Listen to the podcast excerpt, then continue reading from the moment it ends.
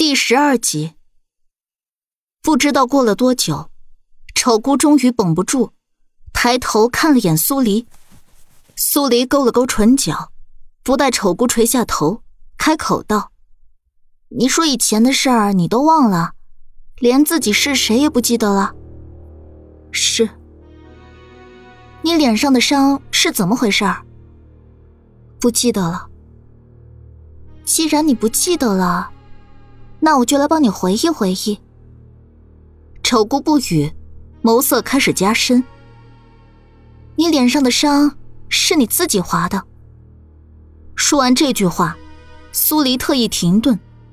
当看到丑姑的手不自觉的抖了一下后，他才假装拿着一把匕首的样子，在自己脸上一边比划一边开口：“你脸颊上的刀疤十分规律。”刀口接向内收，像这样。你用右手划左脸，再用左手划右脸。苏黎每比划一下，丑姑的手就跟着抖一下。你脸上的疤痂，有的还没脱落。你划伤自己脸的时间，应该不到两个月。就算是我自己划的又如何？与四小姐要查的案子有关吗？苏黎笑了笑，情绪上没有太大的波动，可眸底折射出来的气势却不低。你的身份来历是谜，你脸上的伤是自己划的，你一出现陈家村便死了人，我有理由相信你并非失忆，而是要故意隐瞒自己的身份。这回轮到丑姑被堵得语塞，她的脸上全是疤。坏人没办法看清他的脸色好坏，但他眸光里的闪躲带着心虚。苏黎收了笑，语调拔高：“念在相识一场的份上，我给你一个机会，让你自己说，将来案子查清、判罪责的时候，这些能让你减轻罪责。我不知道四小姐是何意，以前的事儿，我都记不清了。”对于他的逃避，苏黎步步紧逼。你以为你把自己的脸划花，就能藏住自己的真实相貌了？丑姑浑身一紧，什么意思？你的脸部轮廓、五官都还好好的，只要我把画师请来，忽略掉你脸上的疤，将你的模样画下，再临摹章贴出去，你觉得你的身份来历？还会瞒得住吗？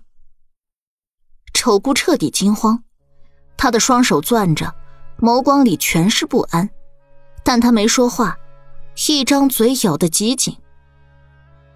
你想瞒住自己的身份，是因为害怕我们会根据你的身份，追查到掏心案背后牵扯到的人，关于死者，也关于你想维护的凶手。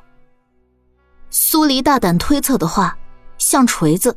重重的砸在了丑姑的身上。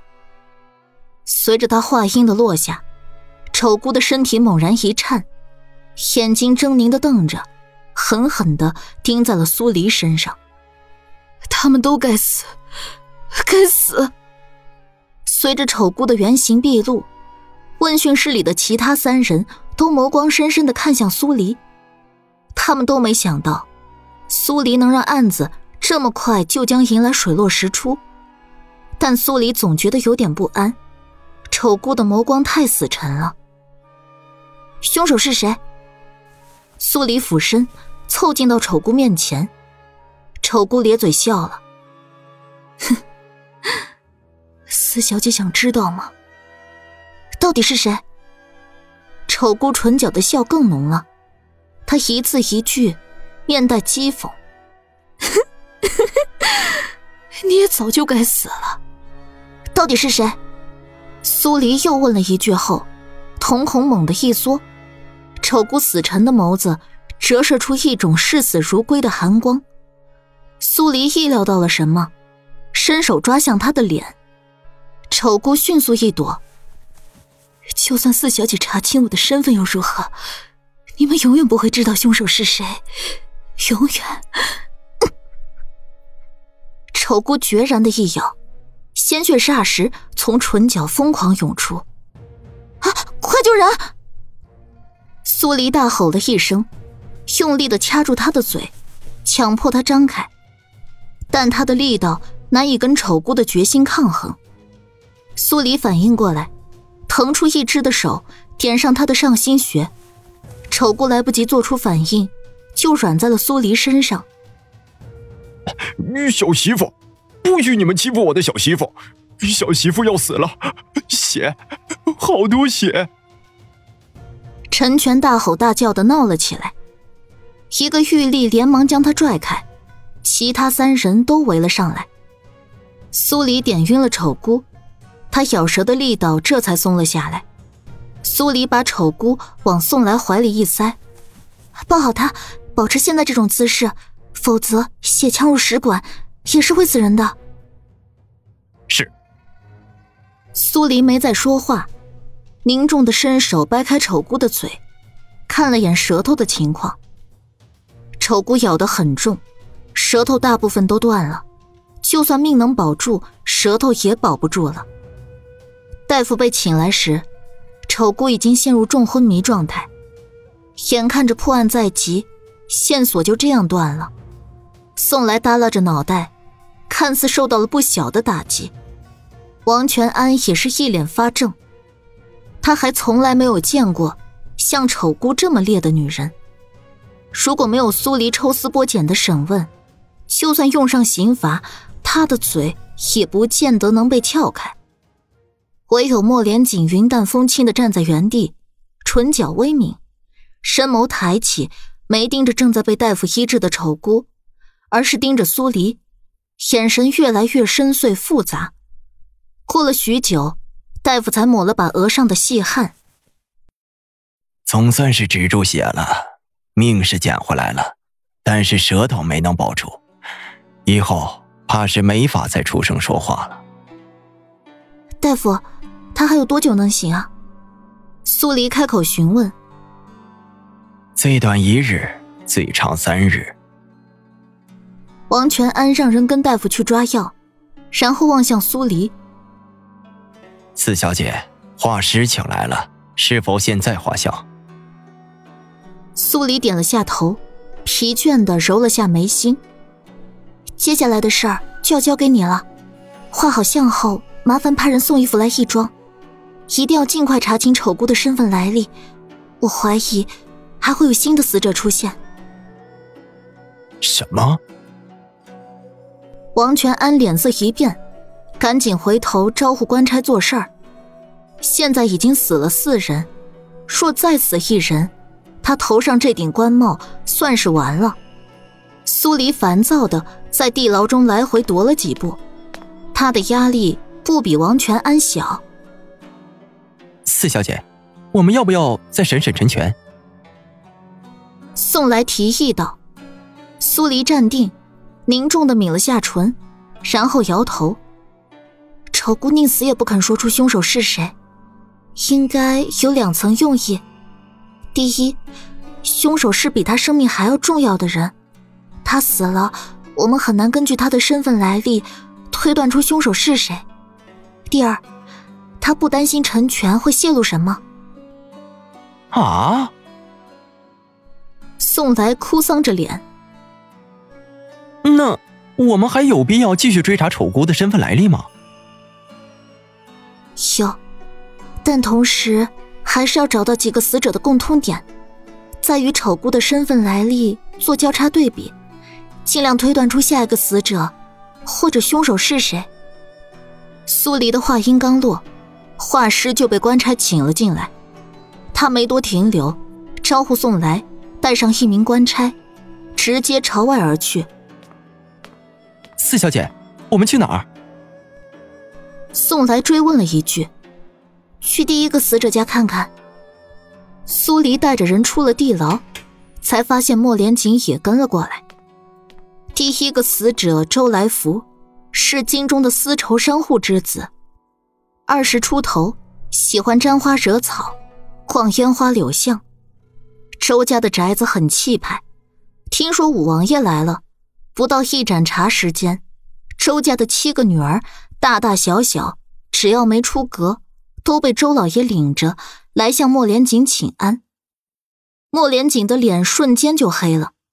苏黎看着好笑，但还是记着正事儿，清了清嗓子，把原主的嚣张劲儿摆出来，斥退一干人，只留下周来福的正妻薛氏。莫连锦的脸色这才恢复如常。几人由薛氏带着去了周来福居住的院落。周来福的东西都还留着吧？是。薛氏眉目温顺的点头。有没有什么赤脚大夫来过周家？薛氏摇了摇头。家中若是有人病了，都会请城东的李大夫来看病。那周来福死的当天，有没有服用过什么药？薛氏想了想，半晌后才不确定的开口：“金丝小姐这么一提，我倒是想起来，那日相公好像让丫鬟煎过药。”哪个丫鬟？喜鹊，你进来。薛氏朝外喊了一声，一个伶俐的丫鬟随后走了进来。夫人有何吩咐？我问你，大少爷死的当日，你是不是替他煎过药？喜鹊惊慌的跪倒在地。夫人明鉴，那日奴婢的确替大少爷煎过药，但药是大少爷给的，奴婢没有动过手脚。我没疑心你，你起来说话。薛氏好生安慰了一句，喜鹊才战战兢兢的起身。苏黎看了眼他，周来福可曾说过那是什么药？喜鹊垂着头，喃喃道：“大少爷只说是神仙药，让我别煎坏了，否则会让我吃不了兜着走。”苏黎又问了几句。但问不出更多的有用信息。好在确定了周来福跟陈八、陈水生一样，都在被杀的当天煎过药喝。几人从卧房搜到书房，苏黎一眼就看见书架上摆着个佛像。佛像的制作并不精致，手掌微微朝前伸，托着个小巧的香炉，以供插香。苏黎眯了下眼，宋来。你来看，这个佛像是不是很熟悉啊？宋来凑到苏黎面前，指着佛像失声道：“陈八、陈水生、陈全家都有这座手托香炉的佛像。”苏黎点了点头。之前在陈家村，他见三人家里都有这佛像，还问了陈水生跟陈全的母亲。均说是从寺庙里请回来的，他就没多心。毕竟古人都爱礼佛，没想到周来福家也有这佛像。按理说，周家家大业大，要请也是请金身佛像，彰显地位。薛氏见几人盯着佛像看，不由得叹了口气：“唉，烧香拜佛又有何用？”还不是死于非命。这佛像是从哪儿请回来的？三月底的香会，相公去了青山寺烧香，回来时便将这佛像请了回来，说是青山寺的住持加持过，能保家宅安宁。